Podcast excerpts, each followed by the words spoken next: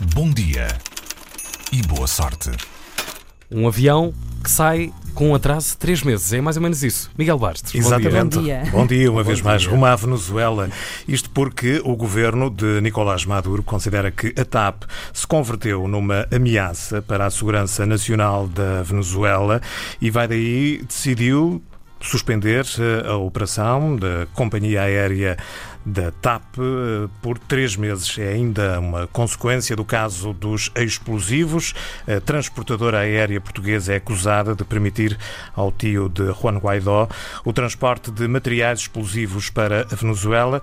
Por isso, o governo venezuelano decidiu suspender o próximo voo da companhia aérea durante três meses. O próximo avião da TAP chega com atraso de três meses. O Presidente da Assembleia Constituinte, Diosdado Cabello, fez uma conferência de imprensa.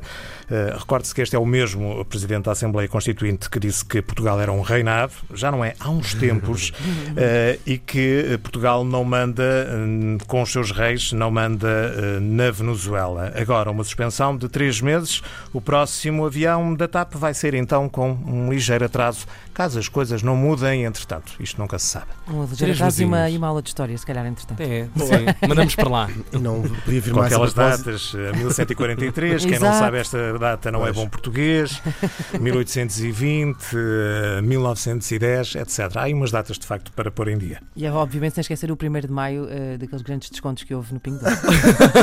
Obrigado, Miguel. Bom dia e boa sorte.